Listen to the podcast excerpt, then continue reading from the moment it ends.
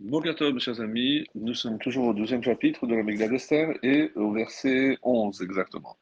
Et qui dit ainsi Et chaque jour, Mordechai allait et venait devant la cour de la maison des femmes pour savoir comment se portait Esther et, selon une interprétation, ce qui arriverait grâce à elle, parce que Mordechai restait intimement convaincu que si Hachem avait fait en sorte qu'elle soit choisie et amenée au palais, c'est parce qu'il y avait évidemment euh, quelque chose de grandiose qui se préparait, euh, même s'il ne savait pas encore à ce moment-là de quoi il s'agissait. Ou alors, d'après le sens simple, et ce qu'il advenait d'elle. Pour la simple et bonne raison qu'il était préoccupé, voyant qu'elle avait été prise, on, va dire, de force, euh, presque comme une prisonnière, alors il avait peur qu'elle tombe malade ou euh, qu'elle fasse, on va dire, obstacle et qu'elle ne se soumette pas à tous les protocoles, et auquel cas le roi aurait pu s'irriter contre elle, et il craignait donc aussi que d'autres jeunes filles qui n'avaient pas été euh, élues eh ben, ne cherchent euh, à empêcher à Hachvérosh, le roi Cyrus, de coucher avec elle et comment? Par le fait qu'elle ne soit pas bien réglée. En effet, euh, on explique dans, dans, le Midrash que pourquoi on les a gardés, euh, comme on va le voir, euh, 12 mois, parce que euh, Egaï, entre autres, devait vérifier que d'abord il n'y avait pas de maladie euh, cachée. Et il devait aussi vérifier que toutes les filles avaient des règles euh, régulières parce que sinon ça aurait, voulu dire qu'il y avait pas, qu'il y avait aussi d'autres problèmes de santé. Donc il était extrêmement, extrêmement sévère sur ce point-là. Et comme euh, Mordechai faisait partie du Sanhedrin, c'était aussi le Avbeddin, comme on l'a expliqué, alors il avait beaucoup de connaissances dans toutes les disciplines, et euh, c'est pour ça qu'il cherchait à protéger sa nièce de toutes sortes de maléfices ou sortilèges que d'autres auraient pu jeter sur elle.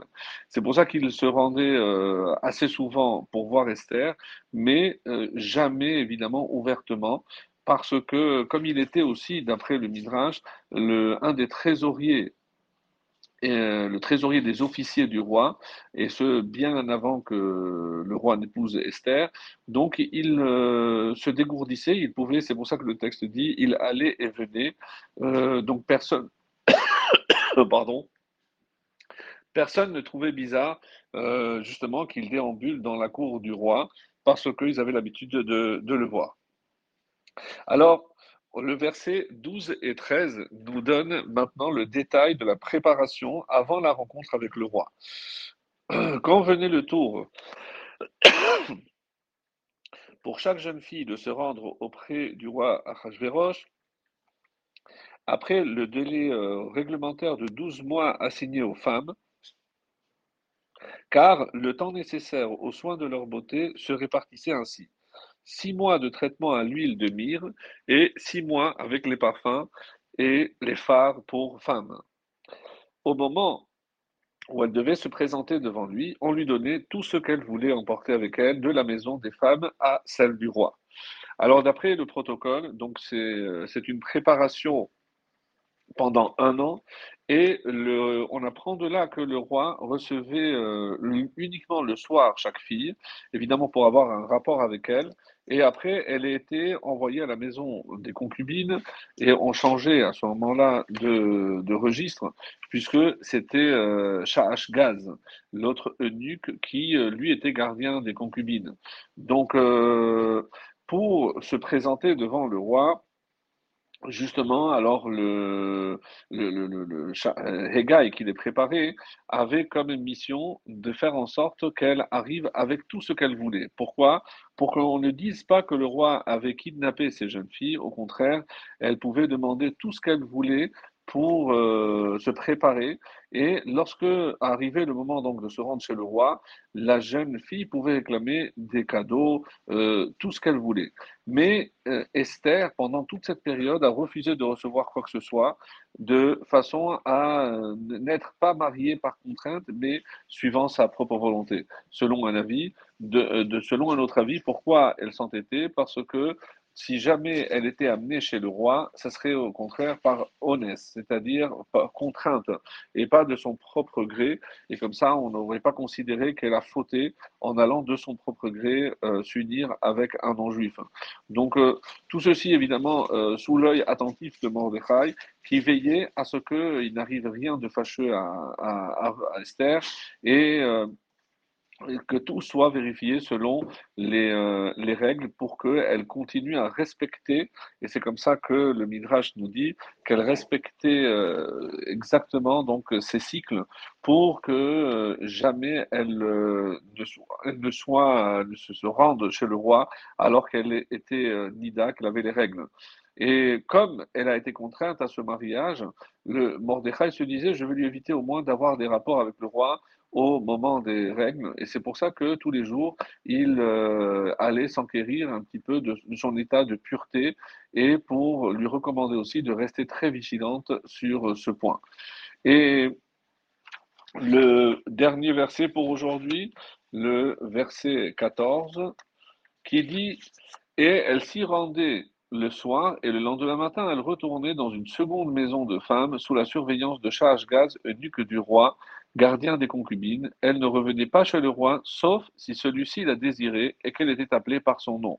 Alors en définitive, donc aucune jeune fille ne, va tirer euh, profit pardon, de, ces, euh, de ces préparatifs, car elle rentrait le soir chez le roi, mais pour en repartir le lendemain.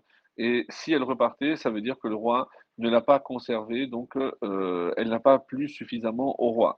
À ce propos, donc, on nous enseigne aussi que malgré sa méchanceté, euh, après ce qui s'était passé avec Vashti, le roi avait décidé de n'avoir des rapports que pendant la nuit, des relations avec une femme que de nuit, et c'est euh, pour ça que les jeunes filles ne pouvaient rentrer chez lui que pendant la nuit, et elles étaient renvoyées chez elles le lendemain matin.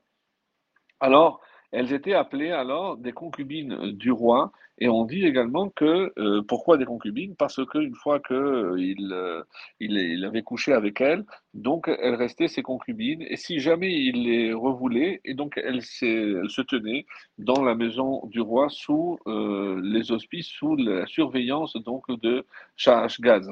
On dit également que qu'elle appelait par son nom. Pourquoi? Elle ne pouvait pas se rendre chez le roi quand elle le voulait, bien sûr, mais seulement si euh, le roi faisait appel et par leur nom.